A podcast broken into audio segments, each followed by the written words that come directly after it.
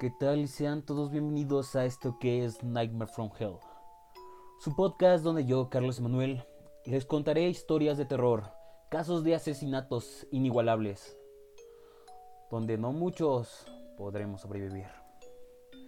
Acompáñame una bonita tarde o noche donde quiera que estés, a buscar lo profundo de la Deep Web,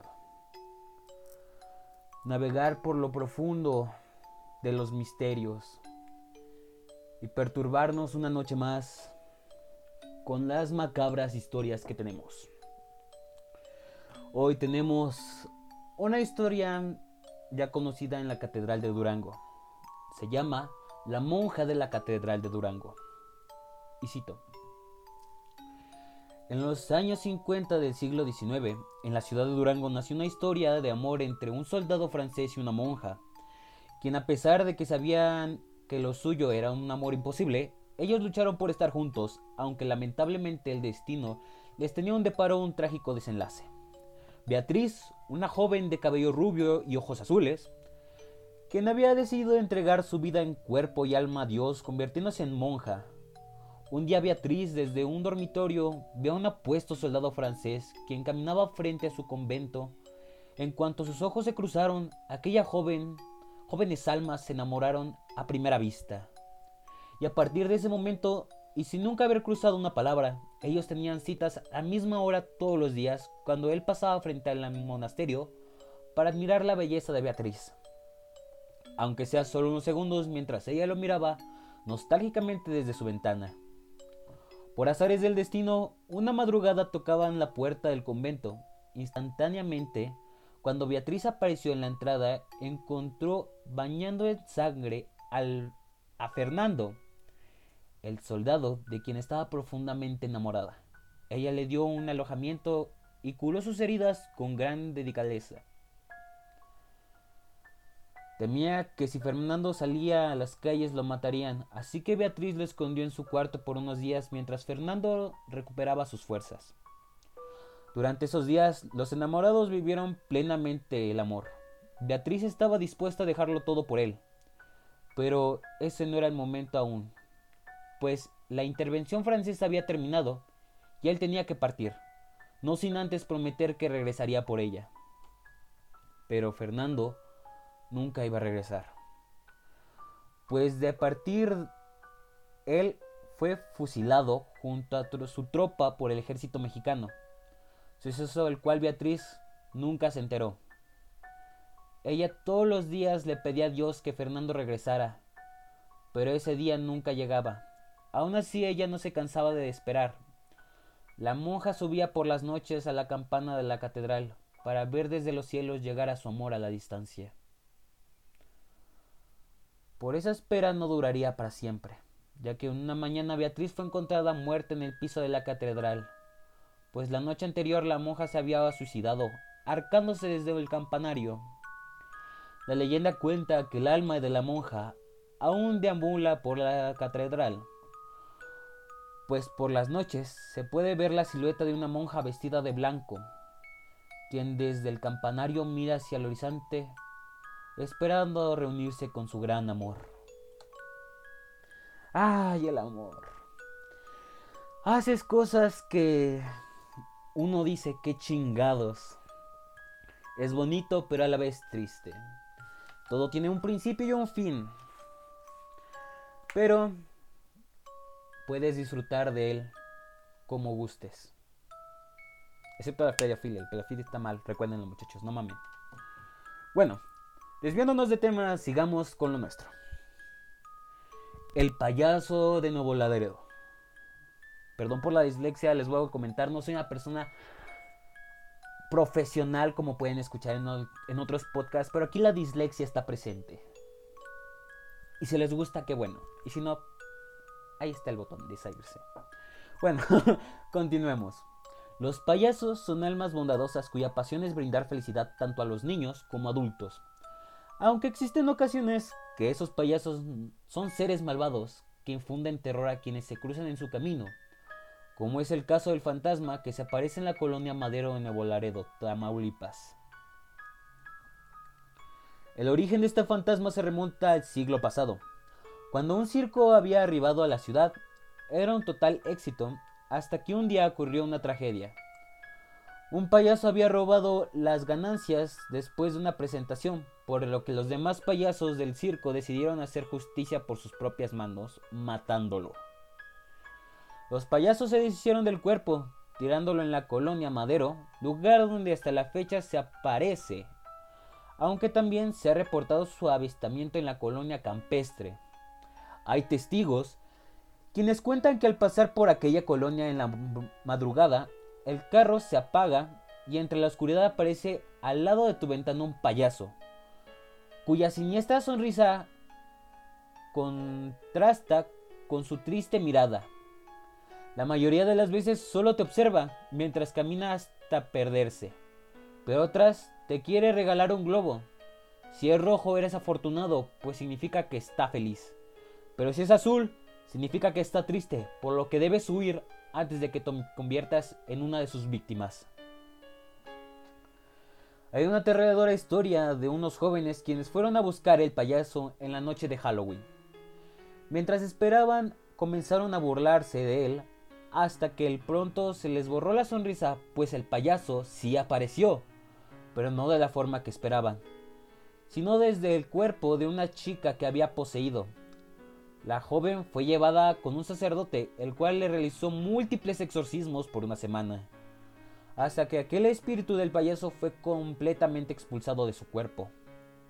Otros rumores del por qué este fantasma aún habita en nuestro mundo habla de la existencia de un casete donde fue grabado su muerte. Hasta este video no se ha destruido, el payaso no descansará en paz. Oh, perfectas historias de malos acontecimientos. Y justamente, como hoy es, justamente este mes es octubre, mes del terror, mes donde todos queremos sangre, vísceras y llenarnos de miedo. Esta es una buena fecha para recordar que todo lo malo puede pasar, pero dime, ¿qué estarías dispuesto a hacer el terror habita en muchos de nosotros y queremos saber y explicar lo inexplicable. Del porqué de las cosas paranormales y, por qué no, aventurarnos a ellas. Salgamos y exploremos. Vamos a la aventura y ¿qué encontraremos? Espero que no nos moramos en el intento por un payaso o por un maldito asesino en serie. Convirtámonos en una familia orgullosa de terror. Bueno, continuemos. La niña de la mina. En 1908, una tragedia desconcertó al país. Una niña de aproximadamente 10 años fue encontrada muerta en las profundidades de una mina de oro, en la ciudad de Guanajuato. Nadie reclamó el cuerpo, pero se dice que pudo ser la hija de un importante minero canadiense quien se piensa que él mismo provocó la muerte de su niña. A partir de ese suceso, los mineros comenzaron a sentirse vigilados, escuchar ruidos y quienes llegaban a ver dice que usaban vestimentas raras. Su cara no se aparecía a detalle y ella decía, hacía ruidos de animales salvajes. Se dice que muchos de los mineros perdieron la cordura para siempre. Cuando ocurre una muerte tan atroz, los espíritus quedan atrapados en nuestro mundo lamentando el dolor que sufrieron en vida y esperando a que se les haga justicia. A más de un siglo de su muerte y la niña sigue penando por las minas, por lo que cada día de muertos se organiza una fiesta en su honor para liberar con tanta oscuridad y ayudarla a encontrar una luz perpetua para ella. Dato curioso, Basada en esta aterradora leyenda, en México se filmó una película llamada La Niña de la Mina. Durante su rodaje, los protagonistas reportaron actividad paranormal. ¿Será que el espíritu de la niña aún no ha descansado? Ah, Día de Muertos, mi tradición favorita. Donde veneramos y respetamos a aquellas personas que ya no están aquí con nosotros.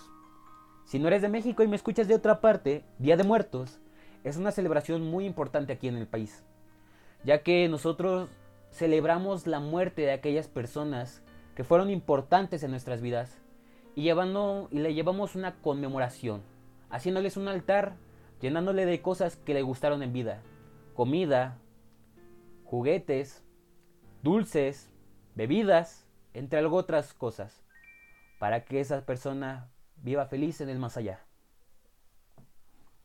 Bueno, sigamos con la leyenda La planchada. El origen de esta historia se remonta hace muchos años en el Hospital Juárez, Ciudad de México.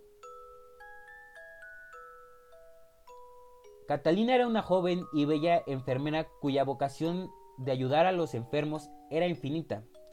La describen como una mujer rubia que siempre llevaba su vestuario bien planchado e implacable. Catalina era una mujer alegre y genuina. Su familia y sus pacientes eran su prioridad de cada día. Sin embargo, su felicidad acabaría cuando se enamoró del hombre equivocado, un doctor creído de alta sociedad que la hizo creer que la amaba y la haría su esposa. Un día, él le dijo que tenía que realizar un viaje a un congreso y que regresará en dos semanas para proceder con la boda. Catalina, orgullosa de su prometido, le planchó su traje para que fuera bien presentado al congreso, un congreso al cual nunca volvió, ya que el doctor fue para casarse con otra. Cuando Catalina se enteró, el mundo se le vino abajo y sus ilusiones se derrumbaron. Se volvió una mujer desinteresada y ausente en su trabajo, descuidó a muchos pacientes, incluso algunos murieron. Con el tiempo, Catalina se convirtió en paciente de ese mismo hospital por una enfermedad que la llevó a la muerte. Pero no sin antes arrepentirse del daño que causó lo que vino después a su mente, para muchos enfermos fue una bendición, ya que la bondad que había en Catalina regresó y para quedarse, pues el espíritu de Catalina decidió seguir con su labor desde el más allá. Generalmente atiende pacientes que están muy delicados o pacientes que están sedados. Una de las enfermeras del hospital cuenta que un día estaba tan cansada que se quedó dormida en unas horas de trabajo y había un paciente que moriría si no le suministraba un medicamento a sus horas. Al despertarse después de mucho tiempo, exaltada corrió con el paciente, pero cuando llegó todo estaba en orden. El medicamento correcto estaba perfectamente colocado. Al preguntarle al paciente quién le puso el medicamento, describió a la planchada. Y aunque esta historia nació en la Ciudad de México, el corazón de la planchada es tan grande que se ha registrado su aparición en diversos hospitales de todo el país. Les digo, el, el corazón y el amor Puede ser doloroso, pero puede sacar buenas cosas de ellas. Tal el caso de Catalina, quien pudo encontrar paz en ella misma al saber que desde el más allá puede cuidar a enfermos, que aún puede seguir haciendo su labor lamentando lo que ella provocó. Y como no, resignarse y descansar en paz ella misma. Continuemos. Los el fantasma de la rumorosa. La rumorosa, conocida como la Catedral de la Muerte, es un espeluznante tramo de la carretera entre el municipio de Tecate y Mexicali, Baja California. Y así como este lugar es conocido por sus pinturas rupestres y curvas peligrosas, es lo más lo, lo es más por su leyenda de terror. Protagonizada por brujas, demonios y aparecidos. Entre estos últimos hay un espíritu que pone la piel chinita a cualquiera el de una enfermera que en vida sufrió una terrible historia. Su nombre era Eva. Era una amable y linda enfermera, que siempre estaba dispuesta a servir a los demás, incluso aunque no estuviera en horarios de trabajo. Como en una ocasión que tocaron a su puerta en medio de la madrugada, eran personas alborotadas por un accidente que había ocurrido en la rumorosa. Y ya sin pensarlo fue a aquel lugar el cual ya tenía fama de que habitado por seres del más allá. Pasaron las horas, pero Eva no regresó a casa. Simplemente desapareció de la faz de la tierra. Sus familiares y amigos la buscaron por la rumorosa y sus alrededores, pero lamentablemente no nunca fue encontrada.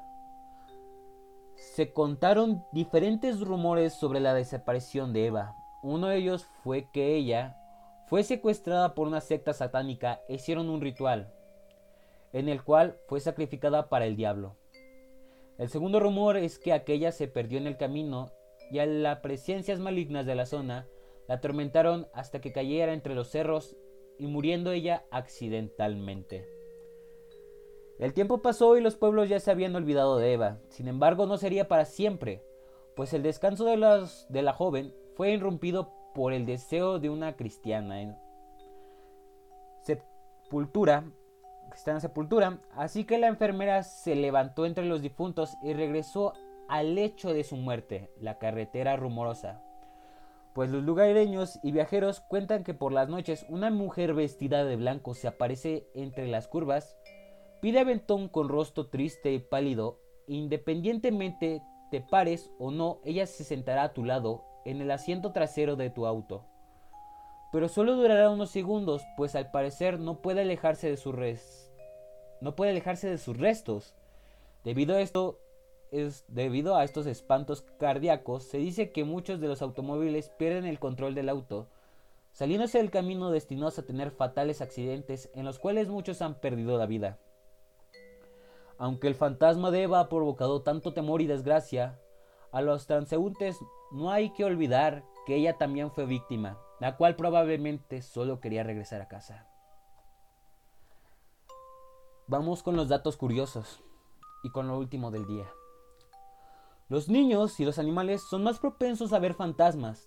De hecho, los niños son más propensos a ver fantasmas debido a que su nivel de energía es más alto que un adulto. Algunos niños los confunden como amigos imaginarios.